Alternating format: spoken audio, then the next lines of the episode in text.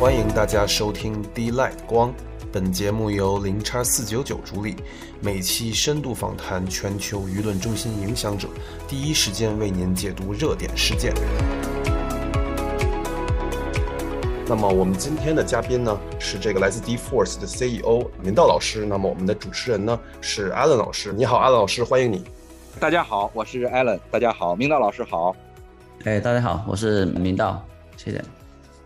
今天非常荣幸，我能跟这个明道老师，也是我非常尊重的一位老师，做一个简单的访谈，一对一。那今天的主题呢，是和明道老师聊聊 DeFi 的困境与出路。因为呢，目前来说，整个加密货币呢处于一个大熊市阶段。有的朋友讲呢，熊市可能分为三波，有可能现在属于第一波的中期。当然，每一个人的角度不一样。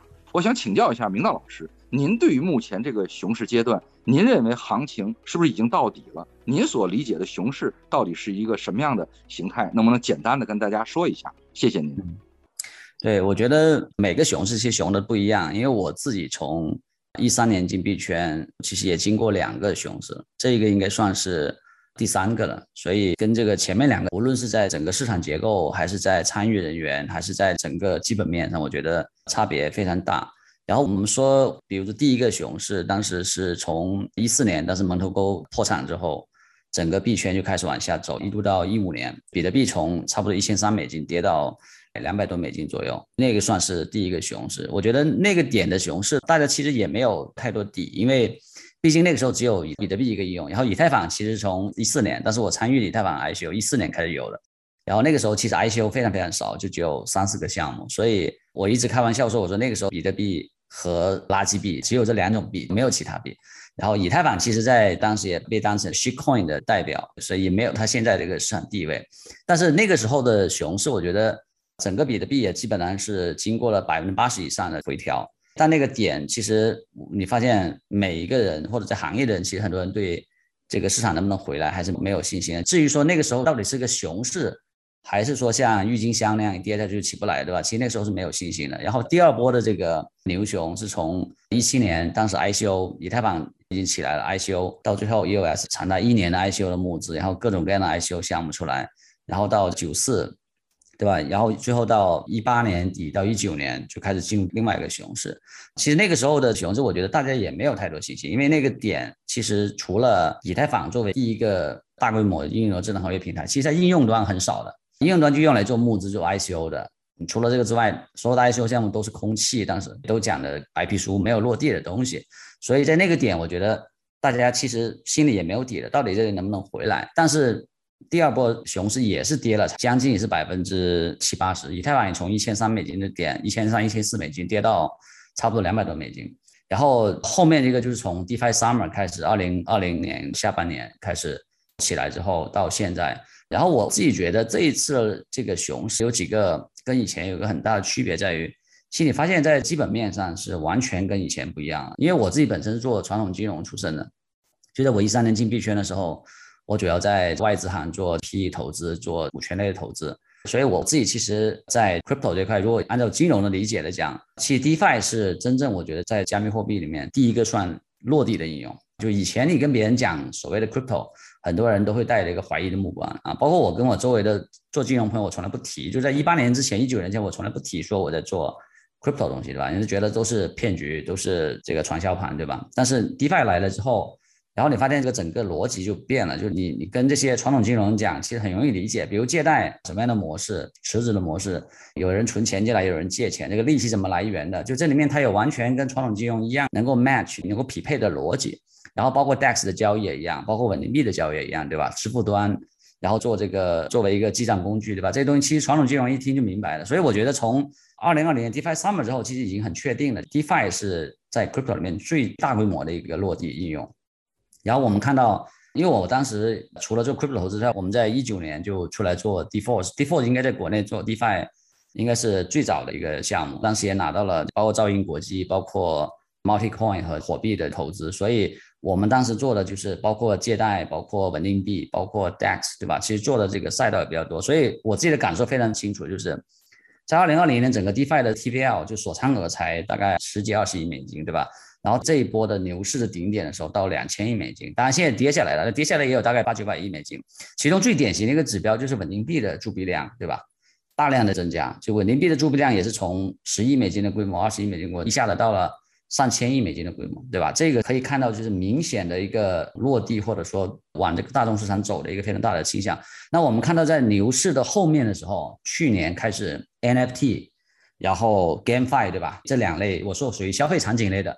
开始涌现出来，所以我说回到我们刚刚讲的这一轮熊市，其实我自己非常的有信心的几个点，一个是 crypto 已经找到了自己的应用场景，除了我们刚刚讲的 DeFi 作为一个底层的金融基础设施，做一个全球的结算网络，除了这个之外，有 NFT 有 GameFi 对吧？就是 Web Two 的以前的这些逻辑的东西，包括 Alan，你其实以前在 Web One 和 Web Two 都做过嘛，对吧？其实你知道有很多 Web Two 的逻辑在 Web Three，其实大家都在往这边去延展，然后你就发现这个事情本身就不是在。踩空气了，对吧？就不是在一个一个完全空气的东西，就有它持续的价值了。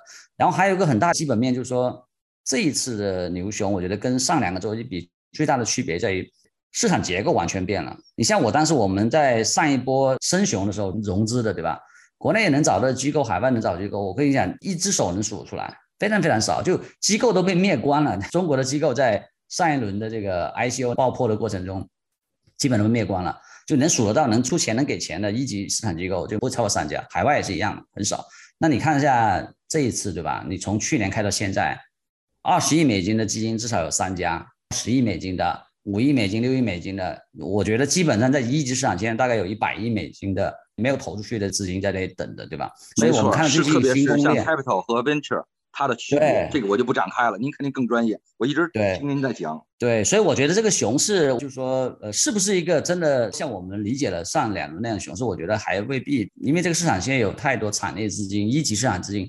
场内资金呢，我们看到稳定币注币量其实从这个市场已经回调了百分之七八十了，对吧？但是它稳定币的铸币量其实只有减少大概百分之十几二十，不到二十个点，对吧？那说明大量资金还是在场内的，然后刚好 DeFi 这个基础设施存在。给大家有一个非常好的理财手段，所以其实你不需要把你的稳定币换到法币去，你就在体系里循环就好了。那这里面呢，就会有个就是这个里面二级市场的钱，就是以前这些套现的这钱，其实还在市场里面玩了，那么就无非等着什么样的时机再进去而已，对吧？所以我觉得。这一次的熊市，我跟以前的结构完全不一样，也不能说已经到，我觉得很难判断底啊，因为因为我们经历过二零二零年极端行情，以太坊能跌到八十五美金，我想不想不到，对吧？所以我觉得很难判断到底是不是底，但是我觉得作为一个基本面的支撑来讲，我现在是非常扎实的，你就往下再走。我觉得，当时判断是整个市值能走到，比如说五千亿美金这个 level，对吧？我觉得这应该是比较扎实的底的。那对应起来，可能就比特币到一万一万五美金，或者以太坊到五百美金这个 level。对，因为机构进场了，现在都不是小散的问题了。而且呢，客观讲，因为在 Zoom 里说话比较方便，说难听点的，已经不是说我们华人散户来主导。那个明道老师，我肯定没您专业啊，说的不到的您随时打断我。所以呢，这个从大的产业来讲，我觉得不是坏事。实话实说，是的，因为他就像您说的，把 DeFi 弄进来之后，这就是币的银行体系呀，对吧？不是这种单边上下行了，这点非常重要。所以呢，我理解您的意思啊，我给小伙伴们总结一下，就是说，咱们谈底不只谈价格的底，咱谈的是生态的 U 型的整个的这种平行，它达到了一定平衡之后，就慢慢的螺旋上升。当然，在这中间啊，不否认会有一些极端事件造成了情绪的死亡螺旋，对吧？明道老师，这个谁也拦不住。对对对，我觉得，哎呀，您这第一个问题啊，基本把我很多问题都回答出来了。对，那这样，明道老师，我可能上来放了一个小瑕疵，应该可能看见您我太激动了，让嘉宾做一个简单的自我介绍。这样，明道老师肯定还有一些新朋友，对于您来讲大名鼎鼎，但是您所经历的 Web 三的一些经历啊，包括刚才您提到在传统金融啊这方面，查一下，请您呢简单的做一下自我介绍。谢谢明道老师。可以可以，我是一三年就进币圈了。那个时候其实大家知道，就是比特币在在一三年的下半年开始进入主流的视野的，对吧？然后我其实关注比特币，当然跟我自己本身做金融是有关，因为我当时在渣打做 PE，还有包括国内做很大的 PE 机构做这些股权类投资，做一些困境企业这个投资，所以对金融来讲，对我来讲是一个算是本行。但那个点其实吸引我了解比特币，其实并不是来自于金融层面，其实更多是在。这个社会层面，因为我觉得比特币当时在国内被介绍的时候，是有点像一个非常革命性的社会运动。整个它的主张本来也是非常革命性的一个社会运动。包括去中心化呀，包括大家知道，其实我觉得整个币圈的分段，就是一三年之前进来的这波人，其实我觉得很多的意识形态上呀，在这个认知上其实是比较相信就是去中心化这些东西。如果你接触过一些一三年那个时间点进来的玩家，其实都有这个特点，对吧？所以吸引进来的更多是在思想上啊、意识形态上的东西。然后后面包括我从一三年其实主要做的比特币，包括做比特币套利、人民币、美元、比特币套利。当然也包括在蒙头沟也放了不少币，对吧？现在都还没有回来，对，因为那时候蒙头沟是全世界最大的比特币交易所，其实它的交易量当时占到大概百分之七十的全世界的交易量，就是比现在前十的交易所的这个集中度还要更高，就所有人都跑到那边去做套利。但是呢，发现就是我到了一三一四年蒙头沟那事情之后，那个时候开始市场有一些 ICO 项目了，然后我自己本身的这个，我以前是我带的这种认知上，对吧？或者意识形态的这个偏好。了解比特币，但是那个时候我开始戴上我自己的金融帽子了。我开始从金融角度考虑说，哎，这东西到底将来的这个 crypto 的这样的格局怎么演变？那那个时候开始有一些 ICO 项目，包括其实以太坊并不是第一个的，但是有 Nest，还有这个 MaySafe 啊，就有一些已经在，包括比特币没有搞 ICO，但是有些项目已经在搞 ICO 了。然后一四年的以太坊的 ICO，我觉得可能是一个标志性的事件，因为它是第一个带出来非常大胆的一个通用平台的设想。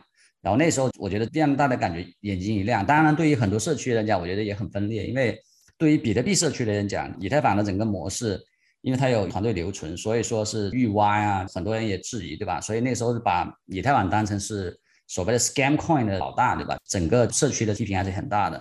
但是以太坊从一四年发 ICO 到最后上交易所，实现它的路线图和实现它的一些应用。我觉得那个点上，你可以看到，其实，在币圈的参与人群上已经发生很大的变化了。我我感觉这个变化，对，所以我到一四年一直到一八年底，主要还是在做 crypto 投资，包括做很多公链的，还有一些 DeFi 项目的，就基本上是我们现在市场能看到这些公链，我们那时候都有投。对，当然这个其实您说这个，明道老师，我特别有个画面啊，不礼貌打断您啊，您讲这好。因为最早呢，我记得，因为我在杭州嘛，当时最早的时候，包括跟建平啊、高航，因为那个时候瓦塔里克来，包括线下我们一些会，包括跟二宝，他也是跟着一块走。其实他要感谢谁？以太坊一定要感谢万象的萧峰大哥。我相信这些故事您肯定知道的。那么来带动他，最早说白了，万象很厉害，因为我社区伙伴有一个是哈希 K 的零零三号员工，包括邓超、杜宇啊，我们也经常交流，这个我就不在这赘述了。所以呢，当时我相信肖峰大哥也是。说实话，也是看中了整个瓦塔里克在这方面的专注。对，那阵他还不叫威神了，对吧？然后呢，说实话，一美金，对吧？这是重仓了以太坊，也体现了对现在目前来看这第一公链的一些支持。确实，在那个时候打造共识，真的也是非常难。大家就是肖峰，肖峰大哥买的买的币价格还是比我们贵的，我们 ICO 价格零点三美金，您更 您更牛叉，他当时一美金买的时候，他一美金怎么对呀？对他他没有参与 ICO，他没参与 ICO，对，就我们的 ICO 是零点三美金，所以是，所以当时他买的时候，我们还觉得说，哎，这怎么比我们价格还高啊？对吧？这个对呀，那得从江湖规矩啊，明道 Q，从江湖规矩这么高也是对的，因为我不瞒你讲，我原来也参与一些一级，咱就不赘述了。说实话。当时还是认知的事儿，其实就跟现在来讲，现在能拿住 BTC 的朋友，真的就是纯信仰。就像刚才您提到的 NFT，这些九五后的小伙伴对 BTC 没感觉的，他们对以太坊有感觉，是因为要当 gas 费、当气费用。所以您看时代变化有多少快？当然了，咱咱还得按照剧本走啊。这个咱哥俩聊嗨了啊，哪天咱们可以云喝酒，咱俩摆上茅台，然后呢，咱俩可以畅所欲言。我今天也特别感谢主办方啊，给我这样一个机会，能跟您啊。这么深度的交流，对，所以我觉得特别特别好。那咱继续按照这个节奏来进行，不能超纲。嗯，好的。刚才您也做了一个简单的介绍，是这样。是的。那个刚才包括您的介绍，我简单也说几句吧，因为嘉宾嘛。我呢应该算是上古区块链，最早叫矿链币。那么币硬矿池原来所有的大会，包括潘志彪，我想明道兄们好也很熟，他所有的会都是我主持。对。后来呢，跟矿工打了一些交道，我觉得他们很淳朴。为什么呢？就是。当时我们叫炒币、囤币和挖矿，这个逻辑非常重要。基本上在这行业能够挣大钱的，一定不是频繁交易的人。我相信明道兄一定是同意我这观点。那为什么呢？他是有信仰。矿工当时很简单，那么就是挖买提。为啥？交了电费，交了服务费，他才能存住币。对，当然现在由于呃各个国家地区的政策的变化，这就不展开了。我们先问问问题，时间允许，咱哥俩可以畅所欲言啊。好的，问题二。列举一下，除了比特币、以太坊之外，区块链诞生以来最重要的三个项目。嗯，在我看，我要提 US，嗯嗯，行，那那您来回答。除了呃大饼跟以太，哪三个最重要的项目？您来说一下，简单说，咱还有好多问题。嗯，对我我我觉得呃 USDT。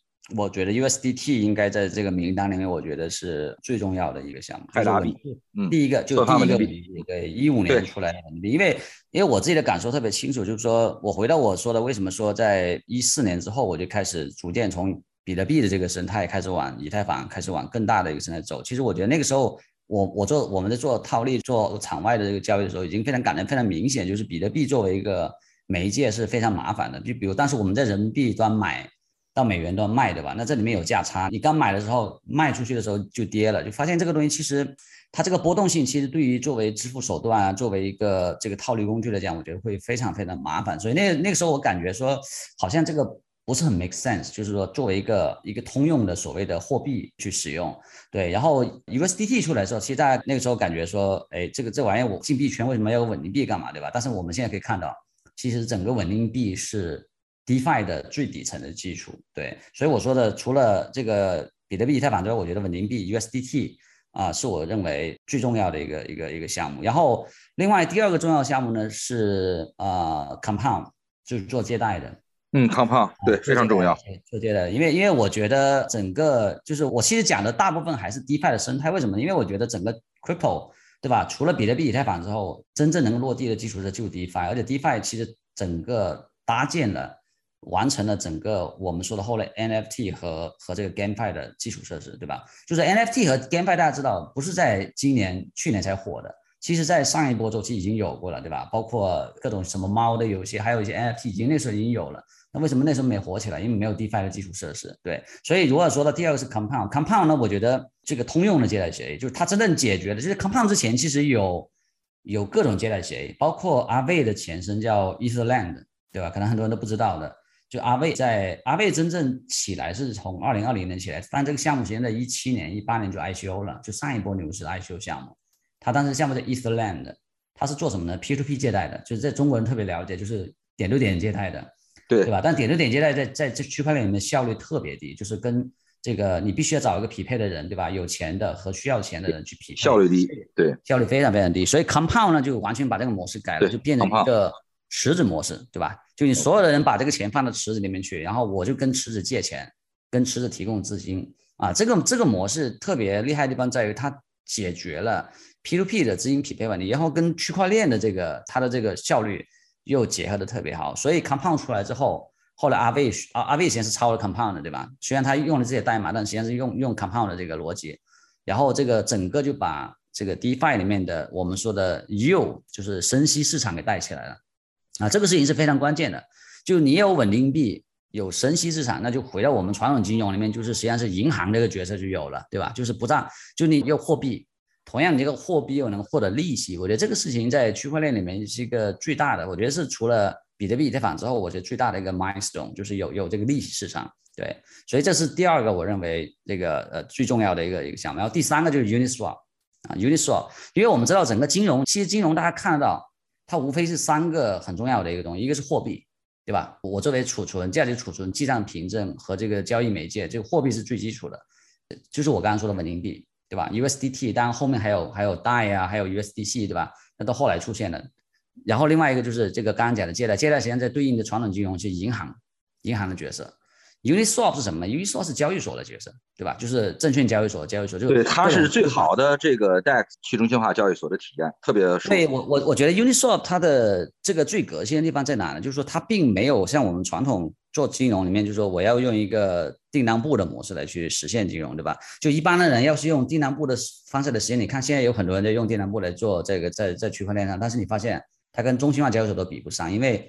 因为这里面得考虑到这个区块链里面的这个延时和这个它的这个结构和时间观念是跟传统金融是完全不一样的，对吧？它有这个 block time，所以它有延时、有 MEV 的这个可能性，所以反而 Uniswap 这种 AMM 的模式在这个区块链里面就特别适合。所以这一个是我认为第三个就是在这个非常关键的一个一个项目。对，今天大家听这个节目节目访谈呢，要感谢零叉四九九啊，所有没有关注零叉四九九 Twitter 公众号。各种 etc 都要关注一下，特别还有明道老师所有的媒体，今天明道老师给我们的第一个财富密码，咱开个玩笑啊，所有的分享只作为嘉宾的交流，不作为投资建议，你们自己玩啊，D 八 O 啊。但是我觉得啊，您今天讲完之后，我要定投，我要定投 Compound 跟 Uniswap，确实是一个革新。但是我刚才想说带的，哎，您刚才讲挺好。我为什么提 EOS 呢？其实还是我对公链的一个初心。对，当然了，如果从整个生态，您 EOS 现这样，对吧？就不说了。对，咱还是往以后看。好，谢谢这个明道老师给的第二个问题。我们问题三，哎，我太想跟明道老师对话了，希望未来还有这样的机会啊。第三，咱们就得谈谈公链了。现在但凡做公链的，我都是怀着非常尊重的心，但公链能做好太难了。好，一些新公链，比如 Solana，对吧？还有波卡，波卡我就不说了，还有 Cosmos，对吧？Near 等生态建设和市值涨幅方面的发展都非常不错。您认为他们有可能挑战以太坊的地位吗？嗯，明道老师。嗯，我我觉得公链我是这么认为，因为这里面其实有一些项目，包括 Cosmos，Cosmos 实际上一七年我们就就投了，它它是一七一八年那时候做 ICO 的，它实际上是上一个周期的这个，包括波卡也是一样的吧，都是属于上一轮发币，但是这一轮开始起来的。呃，我觉得对于新公链来讲，我其实今天也发了一个 Twitter，啊，我推 Twitter 呢，就是我从我是从两个角度看这个问题，就是说创业者角度和投资的角度是完全不一样的这个看法，对吧？从创业者角度，就是回到你刚刚问那个问题，就是这些公链有没有可能挑战以太坊的这它的地位，对吧？我觉得这个是有很大难度的，极大的难度。第一个就是以太坊现在第一个它的这个生态的这个这个粘性太高了，另外还有一个很重要点是。其实以太坊现在在不断的吸收很多在上一波周期的新公链的技术，比如说我们说的 roll up 的东西，对吧？roll up 的东西其实有很多，当时 ICO 募资的项目是以 roll up 以这个以这个 roll up 的 scalability 这个东西作为一个卖点来卖的，对吧？包括还有分层，对吧？sharding，对吧？这里面其实都在以太坊路线图里面去，所以像以太坊这样的生态，我觉得它有点像吸星大法那样，你知道吧？就是你有好东西。我把你不断的吸过来，那就等于说很多这种所谓的新公链的这种技术革新本身，你实际上是给以太坊做研发的。那我一直这个观点，就是你募了再多资金，你最后可能还是给以太坊做研发的。但这里面并不等于说这些新公链没有机会挑战这个以太坊，而是说现在整个其实公链的格局也发生了很多变化，对吧？比如说我们说的。在这个呃分工这一块，对吧？有的是做跨链的，比如说像 Cosmo 啊、p o c k e t 这种做跨链的，对吧？Solana 呢是追求的更高的 TPS 性能。其实，其实 Solana 我觉得它是跟 EOS 是一样的梦想，而且。可能大部分实现了 EOS 的当时的想法，对吧？就高性能链，对吧？而且他还挺会搞事儿，您发现没？弄弄了个宣发，要做一个 Web 三手机，对不对？对，其实说实话，我觉得 EOS 是挺可惜的，因为 EOS 呢，我觉得主要是一帮人，我刚才都想到他，真的真的不想干事情，你知道吧？就募了几十亿美金，就全买比特币，现在就也跟也也也也不管这个项目了，对吧？对，我觉得主要是没有没有这个，我觉我觉得还是还是团队本身就没有这个没有这个想法和和这个能力去做，你知道吧？这个这个是很大的问题。对，所以你说像 Solana 那样，因为 Solana 特别有意思，Solana 在一九年底到北京的时候啊，当时我在北京跟跟他们这个创始人见了面，对吧？那个时候还在熊市，你知道吧？就他们那时候是很惨一个项目，整个估值估计都不到一两亿美金，你知道吧？是不是差点挂了？差点挂了，差点差点差点挂了，是差点挂了。因为当时要不是 Money Coin 给了很大的支持的话，我觉得他就撑不下去。因为在国内需要很多钱，对吧？那当时来的时候，其实在国内也没有人待见，对吧？也没有什么人待见，去矿去找各种矿石，他的那那玩意挖矿又巨贵，一个设备一个矿机十几万块钱，对吧？然后跟我在聊的时候，当时他跟我说，他说能 TPS 能到五十万，哦，我一想，我说。妈又来个骗子了！我 U U S 讲的是百万 T P S，你这一秒钟这五十万，就好像都是一样的故事，对吧？我发现他来中国的时候，其实我觉得很多人一听他讲这个故事，就有一种马上拒绝，你知道吗？为什么？因为大家都听过 U S 的故事，对吧？很多人在中国的，我觉得大量的人是被 U S 忽悠了，所以当时一听到说你 T P S，从我自己的认知来讲，我觉得你 T P S 能到两千已经是了不起了，对吧？你还五十万还敢吹，对吧？但是。就说这里面也恰恰证明，就是说在在新链这个赛道，我个人觉得是有很多戏剧性的东西存在的，对吧？Solana 我觉得是个非常戏剧性的东西，对吧？后来一九年底，后来这个新冠，然后到美国之后，对吧？后来包括 FTX 开始进来，对吧？然后整个 DeFi Summer 起来，那这它整个故事和叙事完全是起来了。所以我觉得新公链这个赛道其实很大的，就我我觉得将来在公链智能合约平台这个层面，一定会出现一个万亿美金的项目，对吧？可能会遇到两包括现在呃，明道老师，包括现在还有像什么 Polygon、Follow，当然虽然他们可能现在还没有什么太大的名气啊，但是我觉得，呃，就像您说的，有个万链归一的吸星大法，你以太坊看着你搞，你一旦行，毕竟以太坊的用户数啊各方面的东西生态在呀，对吧？对，你行，我马上就就借鉴你，人也不说抄，这么多开发者了，对吧？在 GitHub 上大家一起做事情，这点我觉得。就特别特别有意思。因为前两天我主持一个老外的项目，叫 Neo，我不是给打广告啊，哎，它号称什么呢？我做以太坊跟 Solana 的这个结合的一个 EVM，对，当然出发点好，能不能干成，能不能舒适？这个聂聂尔的故事也变了嘛？因为聂尔在上一轮给我们讲的故事的时候讲的是分片嘛，叫 sharding 就分片了嘛，对吧？但是我就说的公链的天花板特别高，就是万亿美金这个天花板，所以呢。你说一个公链，比如说你现在二十亿美金、十几二十亿美金，你能讲的故事还空间还是很大的，你知道这是为什么说现在这么多公链还有人在发，对吧？最近还有新公链在发。对，我觉得这一点就是因为它这个赛道的天花板特别大，所以呢，很多人也愿意赌，投资人愿意赌，散户也愿意跟，而且做应用方来讲，一交有钱，对吧？也愿意去开发，所以这里面我觉得它还是有它的这个存在的空间的。对，OK，特别好，就是说，呃，我觉得我跟明道老师的建议差不多，一切皆有可能，没有绝对的真空。那当然，我们希望为了这个生态更好，有能跳出来用结果来说明你在某些方面比以太坊做得好，我们也是强烈期待的，是吧，明道老师，对吧？当然，说的容易，做的难嘛。好的，这个问题说的非常好。那么问题四，明道老师，您怎么看待最近非常火热的 ZK 技术和一些相关的 Layer Two 项目？对。对，其实 zk 和 layer two，我觉得整个这几个技术分项，包括分片，其实都是在一七一八年内部 ICO 时候那个概念概念原型的时候已经提出来了啊。包括包括我们现在知道的 roll up 的这个东西，对吧？roll up 当时也是从从这个侧链这个技术开始慢慢演演变出来的。所以我们看到最近你你发现这个基础设施这个层面其实也开始往下慢慢往下沉了。相对比较固化的什么共识算法这块，比如说 POS，对吧？比如说这个这个你到底用什么样的一个选举制度去选一些？这个节点出来去做这个验证，就像这一块相对比较成熟了，所以你发现，在这个这共识算法这个层面，现在这个已经没有太多的创新了。上一波还有，上一波还有什么 DAG 啊，还有还有一堆就是在共识算法上创新的一些一些项目，这一次全部沉到了可能这个其他方面，比如说我们说的这个这个这两个，其实都是在讲这个扩容和解决具体的这个公链的运用问题，比如说。这个 Layer Two，Layer Two，我觉得也是以太坊二点零的这个整个定位的一个变化的很大的部分。就为什么说我刚刚说 Near，对吧？就你发现公链很有意思，每个周期讲的故事不一样。Near 以前讲的是分片的技术，对吧？分片他说很牛，我我能搞到这个能够扩容，能做大，对吧？现在又变成了呃，变成是以太坊和这个什么 Solana 的桥，就是类似，就它的这个叙事的变化。以太坊一样的，以太坊二点零，二点零讲了很多是分片的这个 sharding 的故事，对吧？但是呢，到了今天。二点零，它现在其实更重重要的一个点在于，我要我要把 Layer Two 这个东西给推出来。所以大家看到，在以太坊整个无论在这个基本面研究上，还是说技术的支持上，其实是往 Layer Two 去去倾斜的。那么 Layer Two 我们看到现在，包括我们自己部署的像 Arbitrum 啊、Optimism，对吧？这都是属于通用型的，通用型能够 EVM 兼容的 Layer Two 的这个项目。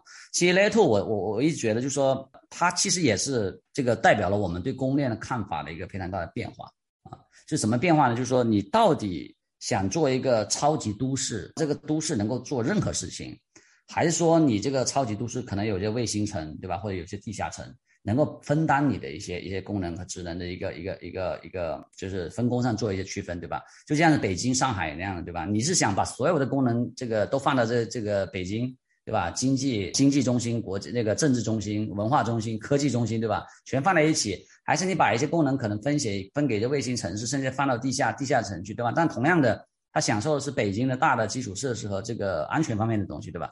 这 Layer Two 打的什么？Layer Two 打的就是说，它实际上对于公链的认知是发生变化的。说以太坊，你将来就是一个全球结算层的一个网络，对吧？你作为一个全球结算层面的状态存储。把计算这个东西放给 Layer Two 去做，Layer Two 呢会帮着把大量的交易打包之后压缩之后，把这个状态放到这个 Layer One 上去，对吧？所以其实 Layer Two 承担的就是 Layer One 的分流和这个它的扩容的一个非常重要的一个作用。对，当然了，像 Solana 那样，他还是认为我就在一个 layer，就一个大都市，我什么都干，对吧？我他觉得什么都能干，但是我自己认为，我觉得大部分的共识还是认为，你在这个网络里面需要分层。这是为什么说你咱们前面提到了，为什么新公链还有它的特点呢？比如说 Cosmo，它是应用链，对吧？那应用链什么概念呢？就是我没有一个大的链，我是每一个应用每个应用一个链，对吧？然后我把这个应用链连起来，变成一个一个一个所谓的。应用区块链的互联网，对吧？它是另外一个思路。其实它那个思路也是跟以太坊的 Layer Two，也就我有不同的 Layer Two 来去解决。可能这个你做应用也可以搞 Layer Two，对吧？比如说之前 D V D S 在那个 Starware 上做做这个它的这个这个定量簿的这个应用，对吧？它实际上是一个用一个以太坊的一个 Layer Two 来做应用，对吧？这也是一种思路。那那另外 Optimism 呢？Arbitrum 是我做一个通用的。这个 Layer Two 很多应用可以在上面做，对吧？但是如果你这个应用，比如说你做 GameFi 的，你的性能要求高，那你可以部署一个专门做 GameFi 的一个 Layer Two 的应用。这个 Layer Two 的应用其实跟你现在市场上所看到的一些应用链，我觉得逻辑是一样的，只不过是你的安全，对吧？你的安全还是由北京、有上海这样的大都市来确保的。然后你你的你可以去扩展做你具体的这些一些一些应用。然后我们说这个 ZK 呢，实际上是我觉得 ZK 很大的一个好处在于。它其实，在我们知道，在区块链里面，所有的交易都是透明的，对吧？这里面其实会导致很多问题，包括我们最近看到了三 A 系还有各种西发被爆仓，对吧？都很重要的一个原因在于，他们链上很多信息都公开的，包括他在哪个这 a v 有多少借钱，在 Compound 有多少借钱，在 m a k e d a o 有多少借钱都知道了。这个事情本身，我觉得，就我我自己从传统金融这个这个出来，其实传传统金融里面或者金融传统世界里面。有保密，有这个所谓的隐私保护、保密，这个事情本身在商业里面是很重要的，对吧？你你不你没有人会想把你的所有信息都让你的竞争对手能看得到，对吧？这个是一个很正常的一个商业逻辑，对。但现在区块链是很难实现的，所以 ZK 零知证明，我觉得有几个有几个好的地方，就是第一个，它有可能在商业层面能够让这个商业商业类的应用能够把这个能够兼顾到商业的隐私和和这个和这个保密性的需求。同样呢，又能借助区块链的所谓的公开透明和可验证的这个这个性能，作为一个就是就是把它放到这个公链上去做啊，那这个事情就就我觉得就意义非常非常大。它的应用场景是基本上你可以说是把把这个以前在真正把这种所谓的很特别对于这种隐私要求特别大的这种商业的这种应用，可能往这个区块链上去去放。对，所以虽然说现在性能还不是特别好，但是我觉得这个也代表着我们说的，其实你发现区块链和 crypto。每一次走一个周期，都是在往更扎实、能落地的方向去走，对吧？就我我们说的，一八年以前都是空的，讲各种什么，对吧？去中心化，就讲了很多意识形态的东西，讲的是信仰的东西。但是，一八年以后，对吧？到到后面，DeFi 落地越来越迟，到现在我们说 ZK 这种，ZK 其实解决的是更加具体的现实世界的这种所谓的这个，这你你的你的你的这个商业的应用怎么去？在一个公开网络里面去落地的问题，对吧？所以我觉得这个例子都是一个很好的一个点。对我打断您一句啊，我突然想到一个问题，我觉得问题挺好。您看啊，每一次牛熊熊牛转换，它都得有一定，就是在一定螺旋上升的基础上。那么，对有没有可能下一次再到牛，它一定得有新的应用？你不能光讲故事，你不能光靠叙事性。那么，Layer Two 里边是不是作为下一次最有可能作为熊牛转换支撑的？这个引爆点，还是说所谓的 GameFi，还是所谓的其他？对，我不礼貌拦您话了，我怕我智商不够棒，所以我在想，牛熊牛下一波启动是不是 Layer Two 的可能性有多大？明道老师，对我我我们其实我我们其实回到就是说，为什么会有 Layer Two 这个东西存在？就是大家知道，其实，在以太坊就在这个整个公链里面，就是为什么大家对扩容这些这么看重？因为你知道，在在以太坊这个现在这个公链上，很多应用是做不了的。我可以举个例子，就是说为什么借为什么我刚刚说 Compound 能做，Uniswap 能做，对吧？它都是有原因的，因为 Compound 这种是属于非高频交易，对吧？一笔交易都是几十万上百万美金，像我们的稳定币的这些铸币啊、借贷交易，一笔交易都是几十上百万美金的，对吧？所以它再高的 Gas 它也能撑得起。没问题，你知道吧？就你一笔交易花一百美金的 gas，它能撑得起。这个应用场景是完全打得通的。同样的，Uniswap 是一样的，它那个交易基本上也不是说像在交易所里面零税单十块、二十块美金的交易，一交易可能也是几百上千美金的交易。所以像这种类型的，就是我说了，就是整个以太坊的应用，你发现它的能涌现出的应用场景跟它的以太坊本身的性能 gas 费用是极度相关的。这就会出现一个问题：如果你这个 Layer One 你扩容不了。那你就不能够很多应用是没法在上面产生的，比如说我们说 GameFi 的、SocialFi 的怎么产生？你你想一个 Twitter，我点个赞，我要记录到在这个区块链上，那那我这么多 gas 用怎么？这种应用是不可能在以太网的 Layer One 产生的，绝对不可能，对吧？这个东西是一个数学问题。所以呢，我们说的回到 Layer Two 这个事情呢，它的意义在于什么？其实它解决的是扩容问题。如果我把这个车道从一一车道、两车道扩到十车道的时候，对吧？那上面能出现的应用的类型，对吧？这个这不不单是小轿车，对吧？各种各样的车都能出现，就是它的生态就一下一下丰富了。所以我们说的，如果下一轮这个下一轮的这个这个牛市，我觉得最大的可能性在什么？就是第一个，我们这一次已经看到了 NFT 和 GameFi 的出现，对吧？然后 GameFi 它也得考虑它的性能问题，对吧？比如说我们是 ApeCoin，它自己要搞自己的自己的这个这个链。所以我们发现，其实所谓的 Layer Two 也好，还是新的功能也好，其实某种程度上已经指向了下一波牛市的时候，一定是会出现新的应用类型。而这些新用新的应用类型，现在的以太坊的这个主链上是实现不了的，对吧？它一定在更高性能的 Layer Two 上或者更高性能的新公链上去实现。所以我觉得将来的这个牛熊转换，这一个所谓的基础设施层面的转变肯定是有的。就这个基础设施说的就是 Layer Two，或者说新公链。它能更好的解决这个更低更低成本的这个这个费用和和更多交易的这个笔数。那这里面呢，我觉得最后承载到这些新公链和 Layer Two 的呢应用类的，对吧？我们刚刚说的 GameFi 啊，DeFi，DeFi 类可能也会往往更加往这个 To C 端走。然后这个 NFT 和这个 GameFi 这类应用会涌现出来啊。那涌现出来最后承载的就是可能是 Layer Two 或者说一些新公链的基础设施。对，好的，非常非常棒啊！也请大家呢多多关注未来 Layer Two 赛道的一些变化。好的，谢谢明道老师，我这受益匪浅。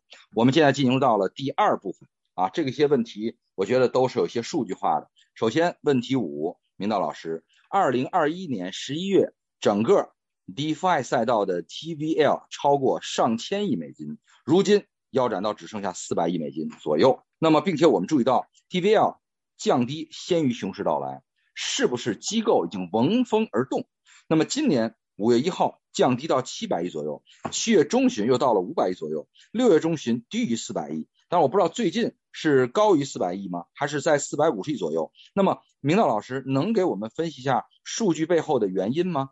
对，其实我觉得这个东西很简单，因为这里面有几个原因，就是说第一个，我觉得整个 DeFi 赛道最高点应该到两千多亿美金，对吧？现在我看了最近的数据应该是八百亿美金，但大家知道这个 TVL 里面。大部分是平台币 Layer One 的比特币、以太坊这一类的锁仓，对吧？所以他们，你想一下，这两个币跌了百分之七十八十，那 TVL 肯定是跌的，对吧？所以就说这里面呢，它它一定只要你币价跌，TVL 一定是跌的，因为大量的 TVL 可能有有将近一半以上，对吧？是还有还有还有各种 DeFi 的币呢，对吧？各种各样的这个这个其他的公链的币，所以我觉得 T TVL 的这个下降，我觉得是一个指标，但这个指标我觉得还不是最关键指标，我觉得最关键还是要看稳定币的。这个铸币量的数量，它有下降多少，对吧？从当时上千亿美金，就也就跌了可能百分之十十五左右的这个量。我觉得稳定币的量呢，是能更能看到所谓的区块链的应用，它的粘性在哪里？因为这个东西是跟你的市场波动没关系的，而是大家平时会用的了。比如说，现在我们知道这很多人用 USDT 去做，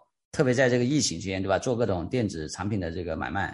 对吧？包比如说俄罗斯的很多人用来去这个在中国去去交割这些电子产品的，对吧？因为走银行是很多时候银行根本就就就就没法去处理这些交易，所以我们看到其实，在在这个稳定币端这个这个铸币量，我觉得是比较能体现出应用的这个这个粘性的，就包括我们说在 DeFi 里面，实际上最实打实的人民币的这个这个存量的一个这个价值，因为最后你借很多人都要借。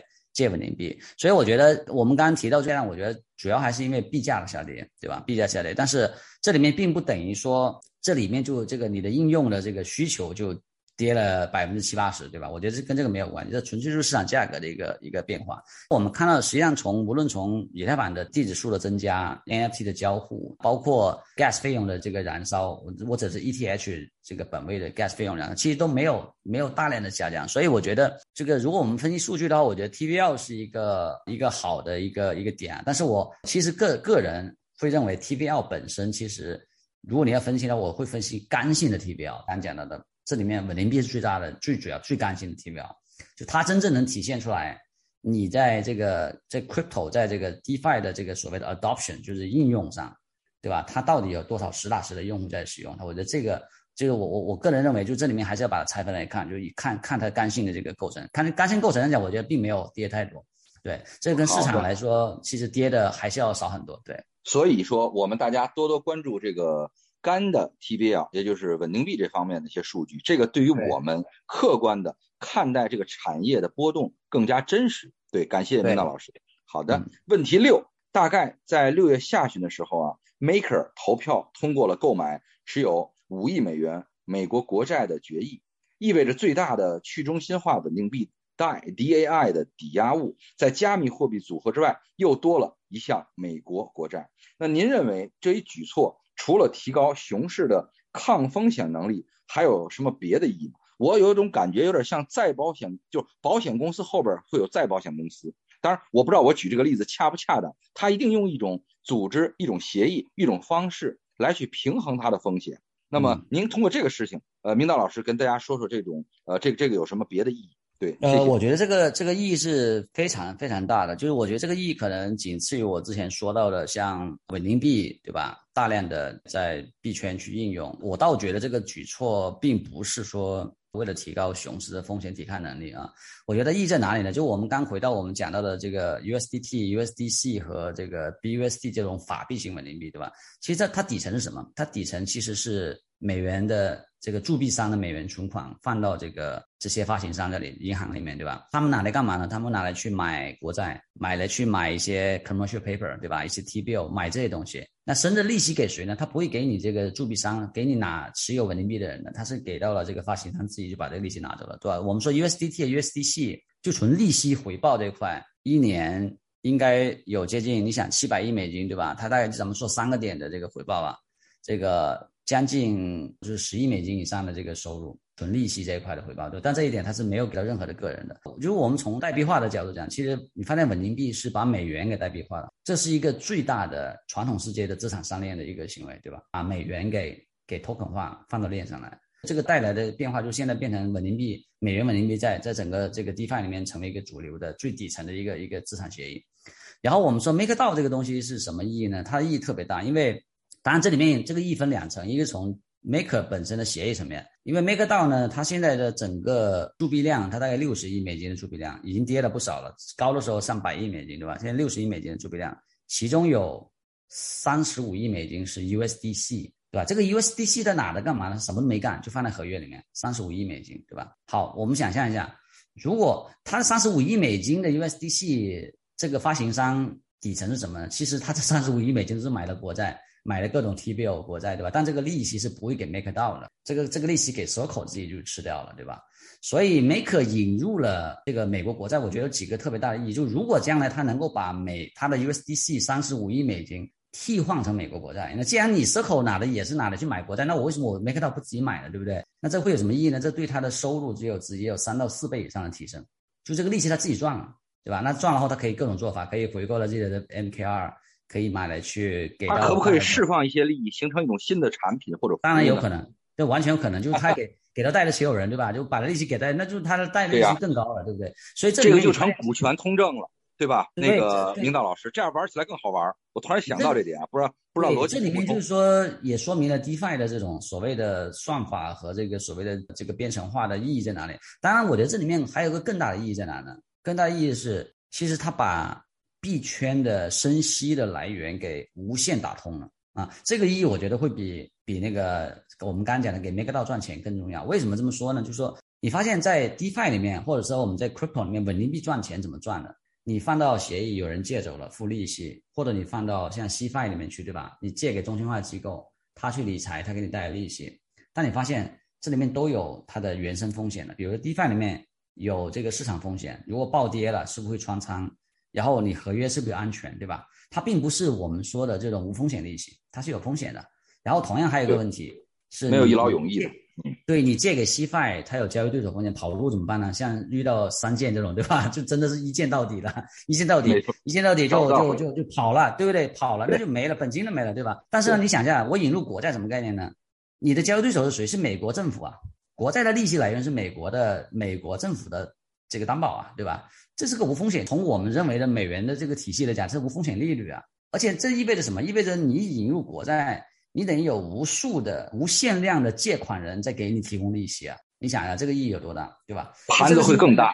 嗯，这个盘子太大了，就是说你它能承载十亿、一百亿、一千、一万亿美金的这种生息资产。对吧？那这个事情本身，你你在本身在 DeFi 的借贷市场是提供不了的。说白了，现在借借贷市场你能搞个几十亿美金、一百亿美金的借贷市场出来，已经非常了不起了。可能再往上走就就走不了。为什么呢？因为没有人做杠杆了，对吧？因为市场杠杆是，比如说在熊市，谁做杠杆都被爆掉了，对吧？所以没有杠杆，那就没有利息来源。发，所以你发现现在 DeFi 里面很有意思，它的利率倒挂了，对吧？现在 DeFi 的利率大概呃零点零，就比较安全的 r v Compound 就零点零点零点二、零点三。对吧？但是你看美国国债四四四周的这个利息是一点一点二六的，对吧？年化的，呃，已经倒挂了。这个这种倒挂是以前没有出现过的，你知道吗？在在在今年的四五月份以前，DeFi Summer 那个阶段到现在都没有出现过的，现在已经开始倒挂了。这个说明就是说，如果把美国国债引进来，我觉得会会把这个更更能稳住在这个我们说的在 Crypto 体系内的稳定币，而且会把大量的新的资金能引进来，因为。就说你你有一个无限的借款人能给你提供利息来源，对吧？那这样这样的不担心说我我还到底熊市的时候有没有人借有有没有人借款？那我哪有哪有利息，对吧？这个问题就解决掉了。所以我觉得 MakerDAO 的意义其实我觉得不单在自己，我觉得对整个行业对 D 帕来讲就是呃，我觉得他这个把国债做一个代币化的话，就是可能会比他把美元代币化。这个基本上，我觉得这个作这个作用作用是一样的，就将来也不单是 MakerDAO 可以做啊，其他的企业也可以把它接入入抵押物，对吧？那这样的话，就等于它的它的利率就是完全被代币化了啊。这个这个这个事情的意义，我觉得非常非常大。对，好的，咱们的这个问题，我觉得探索的比较多，也感谢您给我带来的一些思考。好的，下一个后边这几个问题啊，真都不错，这个零叉四九九就是牛啊。好，第七个问题，明道老师，聚合器是 DeFi 非常重要的一个细分市场。那您也是 DeFi 的专家，目前 Yearn、Yan Finance、TVL 表排名的表现还不错，但是呢，One Inch 一英尺、INCH、TVL 排名已经大幅下跌。那前段时间呢，Uniswap 收购了 NFT 聚合器 Genie G E N I E。从这些数据和事件出发，您怎么看待聚合器提供的价值？对，我觉得我的聚合器在这个 DeFi 里面也是一个挺有意思的一个一个东西，就是说你我我们说 DeFi 其实做的是协议嘛，什么叫协议？协议其实还是回到底层，对吧？你无论做货币、做资产、做做这个借贷协议，其实协议本身从我们自己的理解来讲，它是不应该跟用户去接触的，对吧？它不应该跟这个 C 端用户接触的。啊，这这也是为什么？当然，你可以看到很多像什么 Curve 这这这协议，对吧？它其实搞的都很极客，其实它它它本身这帮人设计出来也不是为了去给到，其实本质不是为了给 C 端用户用的。这就为什么说像像我们说的像 Web Two 和 Web Three，或者说 DeFi Protocol，它的产品思路其实有有一定的这个区别，但这个仅限于前期端。我我我们认为所有的 DeFi 协议其实最终都想去做底层，但是你发现。按照我们 Web Two 的这个这个思维来讲，其实最后谁有流量，谁就是底层，对吧？所以就为什么会出现大量的钱包垄断底层之后，他开始要做自己的协议。我们看到那个阿卫，阿卫现在做完自己的借贷协议了，对吧？现在搞这些稳定币了，他要回到更底层，我要做稳定币。Curve 最近也要发稳定币了，对吧？就他觉得我我我已经把把这个稳定币的互换市场已经吃差不多了，我要往更底层走，我要自己做稳定币。但是呢，聚合器呢，它实际上另外一个思路，就是说。我要去垄断 C 端的这个这个入口，我要让用户来去来做，所以你包括那个那个，当然我觉得 Yearn 和 One Inch 它产品定位上是有有很大区别的。就 One Inch 本身，它的 TVL 并不是它最关键的东西。One Inch 虽然以前也也搞了自己的 Swap，对吧？它去搞 Swap，我觉得我也很理解他的这个想法，因为他以前做聚合的，聚合什么概念呢？我市场上你流动性都在各个地方，我就做路由而已，对吧？你比如你问我。从这个从 A 点到 B 点哪个地方路线最优，我告诉你就好了，对吧？但是我不开车，我我自己不开车，对吧？我不送你去，你你找车，我我只给你提供路线，路线指导。这万应取以前做的事情，就我给你提供路线，但是流动性不在我这，对吧？后来他搞自己的 swap 要做流动性，其中一个最主要的考虑是，哎，我既然都能有路线，为什么不自己开车呢？对吧？我把开车的钱赚了，我我回到底层，对不对？但他发现，其实搞 swap 这玩意儿，搞搞流动性，你要激励，你要给代币，其实不容易的。那个那个属于，那个属于另外一个一个一个一个维度的事情。所以后面他就把自己的精力专注了，我就搞聚合。那聚合的一个很很核心逻辑，我其实打的是 C 端的，对吧？我跟钱包合作，我自己搞钱包，最后我是为了接触到终端用户，然后所有的终端用户都在我这里去找最好的路径和路由，就跟高德地图啊、百度、Google 地图一样，对吧？你你你找路线都来找我就好了。但是呢，最后我会把这个流量导给其他的这个 swap，所以我觉得它的 TVL 跟 Y2 还不是还不是一回事。Y2 是一个这个所谓的理财聚合，它是一个财务财务财务顾问公司，对吧？它把它把大家的这个这个资金需求这个资资金全聚起来，然后再再再再在下面再去做这个配置。它跟这个我觉得跟万万应取的这个啊这个思路不一样。但是这里面你发现都体现了一个点，对于 DeFi 来讲，包括 Uniswap 收那个 NFT 的这个这个聚合器，其实你发现都有一个特点，就是在 DeFi 这个层面。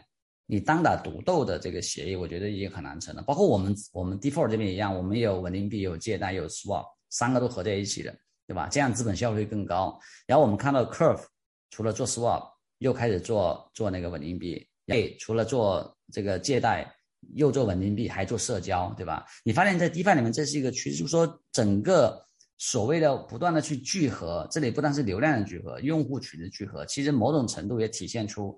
其实，在这个这个 DeFi 端，在协议端也开始在卷了，也开始在卷了。就是说，卷什么意思呢？我与其我我把这个流量给你，对吧？我还不如我自己去做，然后我我在最后再把这个把把这个流量留存在自己的协议里面去。对，所以这里面我觉得是做聚合器的一个一个很重要的一个一个思维逻辑，就是从底层，比如说，因为说我现在底层大差不多了，我是不是要往用户端我要去做另外一个一个一个聚合垄断？对吧？所以这一点也是可以看到，其实反映出来是 DeFi 项目发展的阶段已经发生变化，就不像以前那样说，哎，我搞我 fork 一个协议，然后我新的项目再搞个协议。现在发现大家都是抱团的去去做做这个矩阵啊。这个矩阵概念其实我们在两年前提出来的，但是现在市场到这个阶段就开始出现这样的一个一个一个非常明非常非常明显的一个趋势，各种项目都开始呃从协议端一一路往上走，对吧？最后可能回到。这个用户端去去做，当然我不觉得每个项目都能这么去实现。比如说像汪印去，他做交易聚合，我这个逻辑特别的呃特别容易理解一点，对吧？因为你毕竟交易你是你你是可以通过别人的这个流动性来去来去给你做这个聚合，但是比如说借贷，你能不能做借贷去去做聚合呢？对吧？这个这个东西本身，我觉得每个产品的逻辑可能又有差别，对。但我觉得这个是个大趋势，对。好的，说的太专业了，也就是我听了一句话，就是。说难听点的，他把自己的细分市场做了熟之后，他就要开始伸手考虑到，比如说 social fi，对吧？比如说其他的东西，这个呢，大家拭目以待。我相信这几家呃带头的一定呃不傻，会把自己擅长的做精细化，做 smoothly，对吧？做得更顺畅。好的，是的。那么特别棒啊，那个明道老师，我们问题八。那么我们知道呢，三件啊，三 AC 流动性危机引发了连锁反应啊。那阵还是看到朱苏 说在中东。酒吧里玩的这个是题外话啊，那么已已经导致多家的 CFI 平台，对吧？包括原来的王州，对吧？因为最早他们在必印矿池大会那哥俩成立，我也是见过他们的。对，当时他们也玩法，我也不赘述了。网上平台上很多，造成了很多 CFI 平台的破产清算，并且影响还在持续。那您怎么评价 DeFi 借贷协议在这次危机中的表现？是否体现了去中心化平台的优越性？同时，有没有存在哪些不足之处？明道老师，嗯，对，我觉得呃，这次其实也是一个非常好的一个样板的一个一个一个对比。我当然，我我个人觉得，呃，CFI 这次集体的破产，其实我觉得可能还是跟那个 Luna 那个事情有有直接的关系的。呃，为什么呢？因为我我我其实，在推特上分享过，我觉得这一次的行情没有那么激烈的，真的就我觉得远远没有没有这个这个三幺二五幺九那时候那那么激烈，就就二零二零年和和去年那么激烈。就是我说的是从短时间的幅度上来讲，对吧？为什么？但是为什么会爆掉了这些项目？我觉得根本的原因还是在于 Luna 这个事情，就是太出乎大家意料了，而且而且 Luna 敞口是非常大的。就就我知道的，就是我们提到几个这几家，对吧？包括我们说做量化的呀。还有各种理财平台，其实它的这个都都受到波及，所以这它这个敞口非常非常大。因为 Luna 它呃跟一般 DeFi 不一样，一般 DeFi 我们说的很多都在 DeFi 的这个 OG 玩家里去玩，对吧？但是 Luna 这个东西通过百分之二十利息这个东西已经被包装成各种理财产品，去到去到 C 端了，就已经出圈了。所以它的影响，我觉得啊，直接原因可能还是跟 Luna 暴雷这个事情是有有关系的。但这里面体现出来整体的表现是非常不错的。就哪怕我说 Luna，咱们就客观的说。Luna 它还是表现出一个 DeFi 应该表现的东西，就所有东西都透明的，对吧？除了它什么呢？除了它的呃几十亿美金的比特币是不是真的用它去护盘了？这个事情我们看不到，因为它是属于线下的，对吧？但是 Luna 它的呃，比如说从 Luna 回到这个蒸发，对吧？这个回到这个去去在在链上通过算法去这个呃变成 USD，或者是它来回这个 burn 这个机制，这个东西基本上还是按照它的算法来走的。对，也是公开透明的。虽然最后是崩掉了，对吧？但它还是按照算法来走的。然后我们看到其他的借贷协议在这里面，其实没有没有任何一个，就我我目前知道应该没有任何一个出现什么大大规模坏账，甚至都没有我没有发现有出现坏账的。包括我们大家盯的比较多，像 Maker 呀，像 Aave Compound 对吧？都都还是非常及时的清算。当然，我觉得这里面呃有一些 DeFi 在这里面受了波及的，是什么 DeFi 呢？是我们叫伪 DeFi，对吧？比如说 Celsius，它实际上是一个 Cfi，但它说是一个 DeFi，对吧？它当然也有一些 DeFi 的业务，比如说去嗯先拿客户的钱去去去去存到 DeFi 里面去啊。然后还有包括呃，这里面其实有有另外一类 DeFi 是受了影响的，就是像 Mable Finance 啊。还有包括 TrueFi 这些，他们是做什么的？他们是做呃中心化机构的这个无抵押借贷的啊，它是用 DeFi 的方式，资金端是用 DeFi 来聚集的，然后把这个钱再拆借给这些啊，包括三建啊这些中心化的机构。那么这种暴雷的话，也会导致有问题啊。所以这里面我说的，如果说我们来去比较 DeFi 和 Cfi 的比较，我觉得也不能说。就能够做一个比 Apple 和 Apple 的一个比较，对吧？因为 Cfi 里面其实大家知道，这一次暴雷，很多三 A 系是借了无抵押的钱的，对吧？但无抵押其实在整个 DeFi 里面并不是主流。好的，非常全面。问题十，我们认为 DeFi 是区块链技术诞生以来用户刚需成立且商业上能够跑赢、跑通盈利模型的赛道。虽然受到各方面原因的影响，目前整体数据比较低迷。但刚才你讲呢，我觉得数据在回升当中。对，那您能给我们展望一下 DeFi 二点零的话，它是一个什么样的美好画面？它应该解决了哪些问题？当然，刚才你也说了一些，呃，一起汇总一下吧，明道老师。对。我觉得，我觉得这样的就是我我认为，DeFi 二点零当然不是我们说的现在市场呢，像像去年对吧，一堆称自己是 DeFi 二点零的，像是 Ponzi 的项目对吧？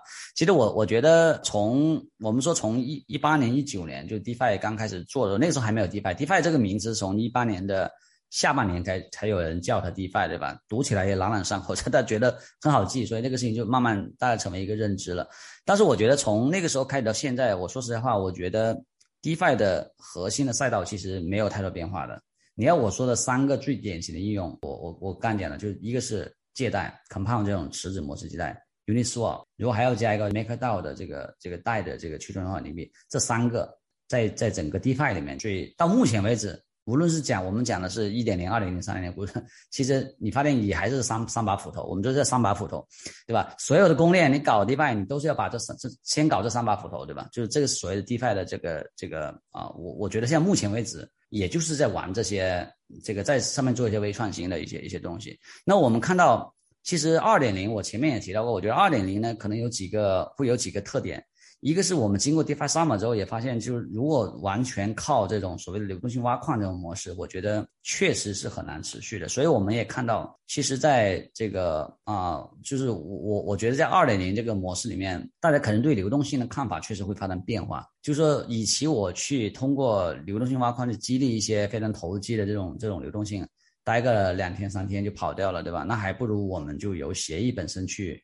拥有这些流动性，对吧？比如说，现在有很多人提出来，MakerDAO 的这三十五亿美金是不是可以拿来去给他自己的市场提供流动性，对吧？那我们看到，其实市场上有稳定币，包括我们自己也是一样，我们是把这个底层的储备去用到借贷、用到这个流动性支持上的，对吧？那这样的话，等于是你实际上是拥有了这些流动性，对吧？你不需要再去过度补贴的。我觉得这一点上是跟我们说的一点零的产品会有有个巨大区别，对流动性理解上有很大差别。然后我觉得后面我还比较期待的什么，就是。更多的资产上链啊，其中我我我非常期待，就是就我们前面说到的，是 MakerDAO 把那种美国国债的这种资产往上面去去去搬，这样的话就等于说那个建立起来一个，就觉得我觉得 Crypto 里面现在最大的一个问题啊，包括 DeFi 也好，还是还是啊这个公链的东西，就是整体上还是受币圈的这种周期影响太大了，对吧？你包包括我们刚讲的 TVL 的下降的问题，对吧？其实也是一样的，就你 T 标一下来，价格一下来，然后发现大家借贷需求没有了。就现在，我觉得基本上整个币圈还是百分之八九十是跟这个跟这个币圈的环境有关系。这个东西我觉得是是不健康的，所以我们需要更多引入这种现实世界的这种应用应用的这个这个场景。其中这里面肯定包括对吧？各种资产的代币化那么其中我觉得比较容易的就是呃债国债债券类的，对吧？然后是不是股票类将来可以做？但股票类这里面有涉及到合规问题，我觉得这个可能做起来不是那么那么容易。所以我觉得更多的资产上链，我觉得这是将来 DeFi 能够去开拓新场景的一个一个非常重要，因为这里面就能合成很多很多其他各种各样类型的一个一个产品。然后还有一个我觉得比较重要的是，在 DeFi 的，因为随着我们说的新的 Layer Two 和这个。一些新公链出现，它的高性能，所以这里面可能会产生一些很有意思的 DeFi 的一些组合。比如说，以前三个协议合在一起，在以太坊联网是玩不动的，对吧？你既有交易，又有稳定币，又有借贷，你流动性都是都是共享的。这种模式以前我们搞过，我们在在在在二零二零年搞过，就是把三个协议合在一起。但你发现这个这个交易的手续费巨贵，就就用户玩不动，就一笔交易可能三四百美金。但是呢，那个模式确实从从理论上讲是最最最理想的，因为你你流动性是三个三种类型用都能用，对吧？它它是极大化它的资本效率的。那么我们说到 Layer Two 或者是到新的 Layer One 去，这种模式就完全玩得动，就就做得动了，对吧？就是你你把这个 gas 费用不高，所以呢，我就我就觉得就是这种组合性，将来的 DeFi 二点零的这种垂直的组合性的应用会会很多啊，就有点像说我们可。我自己觉得将来会出现这种，就类似于微呃微信这种，对吧？就是 App、Super App 这种类型的项目，就它垂直整合各种功能，然后把它的流动性用到极致啊！就这个流动性，我既能做 Swap 的 Liquidity，也能做 Lending 的 Liquidity，对吧？也能做稳定币的 Liquidity，就是把这这个东西全合在一起。还有一个呢，我觉得呃比较大的一个一个可能性就是说，现在我们看到一个更大的一个市场，就是说。嗯，除了 DeFi 之外，我们说在 Crypto 里面真正产生的原生的经济体啊，其中这里面就是 NFT 和和这个 GameFi 带的经济体的概念，什么概念？就是我们说的呃，无论是公链还是 DeFi，其实你发现 DeFi 本身还是一个金融产品，还是金融投资，对吧？经济体是一个消费消费行为，所以你其实很少看到说。呃，这里面其实两拨人，就是买 NFT 的人，他买买东西为什么不考虑价格呢？不像我们做做做 DeFi 投资呢，要考虑这个这个链到底怎么估值啊，这个公链贵不贵？对吧？因为是消费品，就是你买一个咖啡，你说是你会纠结它是三十美金、八十美金，你你反正按照你的你你喜喜欢的口味、你喜欢的级别去买就好了，对不对？它是个消费品，你也不会说你你你你昨天喝了一杯八十块钱的咖啡，今天跌到了六十块钱，会觉得 亏了，对不对？不会有这样的感觉，因为它是个消费品。所以我觉得将来的这个 DeFi 二点零的应用呢，我觉得会有大量的出现，就结合这种所谓的 NFT 和 GameFi 这种所谓的经济体、消费层面的经济体的东西出现的。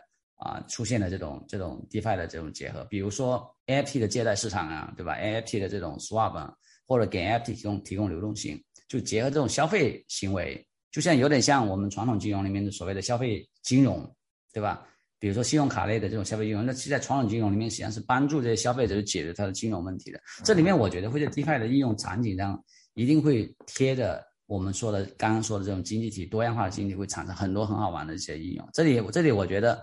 无论是做做投资还是作为创业者，我觉得都应该去关注的方向。当然，我觉得后面 DeFi 会越来越沉到底层去，就成为一个基础设施。所以你可能大量人在用 NFT 或者是 GameFi 的，你可能也没有，也不也也也不在乎说你到底底层用的是不是 Uniswap 在在做路由去去交易的，你可能没有感知的，完全没有感知，因为它完全是沉到下面去了啊。对，好的。非常棒，我在认真的听您在讲。随着这个第十个问题聊完，这个今天啊，真的非常精彩，一个小时二十分了都。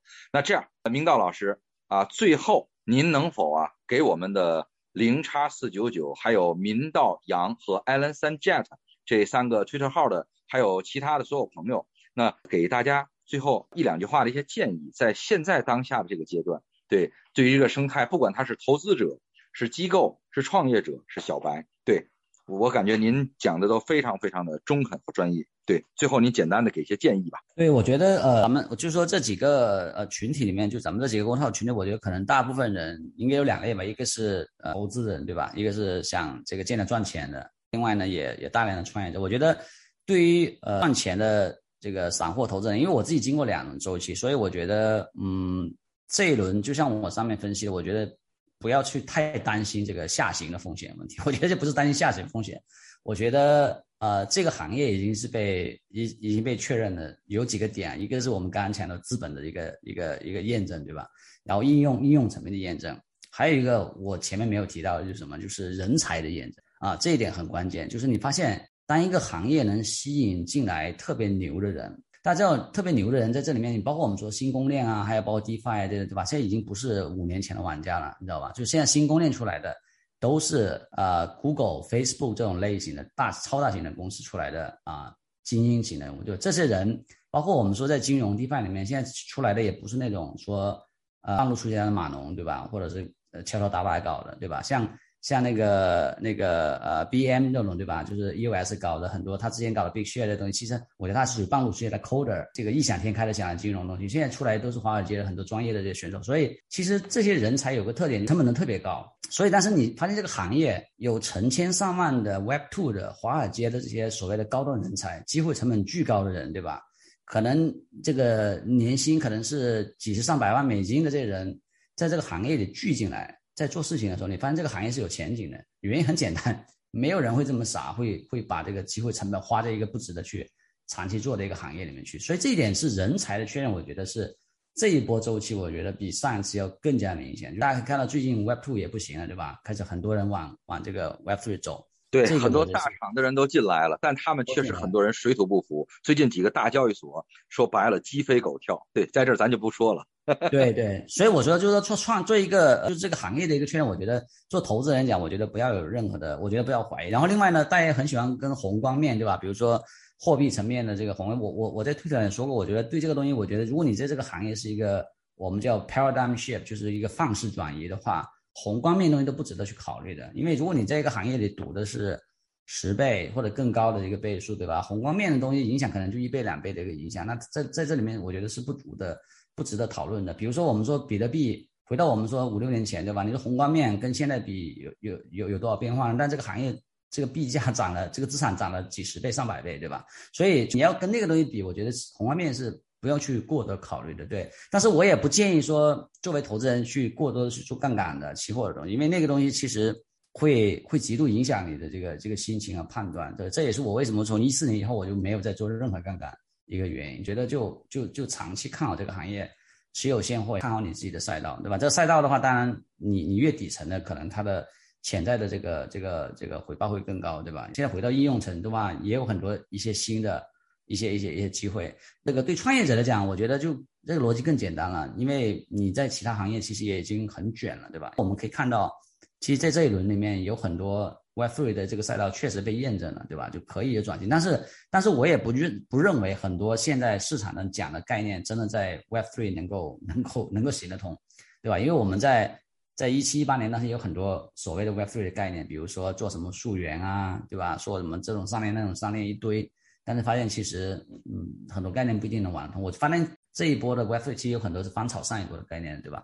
所以我觉得这里面可能有一些应用场景上还是需要去去去做一些细分。但是我觉得对创业者来讲，啊，这个也是一个很好的机会。反正 anyway，我觉得无论是创业的还是做投资的，我觉得这里面可能是我们将来的二三十年，这个我认为啊，我一我还是认为是最好的行业。对，太棒了。这个明道老师讲，我也突然想说，第一。您不要离开这个产业，不然您就归零了啊！但凡您能活得下去，现货您现在也别割了，割也没有太多意义。这是我第二个。第三，不要频繁交易，因为这个行业我们从头来看，高频交易的人最后真的不是太容易挣到大钱的。刚才明道老师也讲到，那么如果您现在还有子弹，定投 BTC 以太坊，包括定投 Compound Uniswap。我觉得都是非常好。当然，BNB 呢，我在看，因为说这个话没有爱和恨之分。我们俩所有的分享都是我们哥俩的建议，跟零叉四九九无关，也不是投资决策，请大家请勿对号入座。对，还有一点呢，在这个行业熊市下多学习啊，关注。民道老师的推特，走过路过不要错过啊！民道 杨，民道杨，民道杨，还有我们零叉四九九，零叉四九九，以及我啊，虽然小号，对那个民道老师，你回关我一下呗，老早就关注你了，Alan San Jack，特别开心。你看咱哥俩从三点到四点这样一个小一个半小时进行到这儿，非常期待，有荣幸啊，跟您多交流，跟您在线下多请教。也非常感谢零叉四九九啊，给我们观众朋友、听众朋友这样一个机会，请到了民道杨民道老师。那在这儿，最后民道老师，我们俩一起跟我们零叉四九九还有其他的小伙伴说再见吧。希望我们下次再跟他们交流。嗯，好的，非常感谢各位。嗯，好的，谢谢啊。嗯，好，以上就是我们本期节目的全部内容，感谢大家的收听。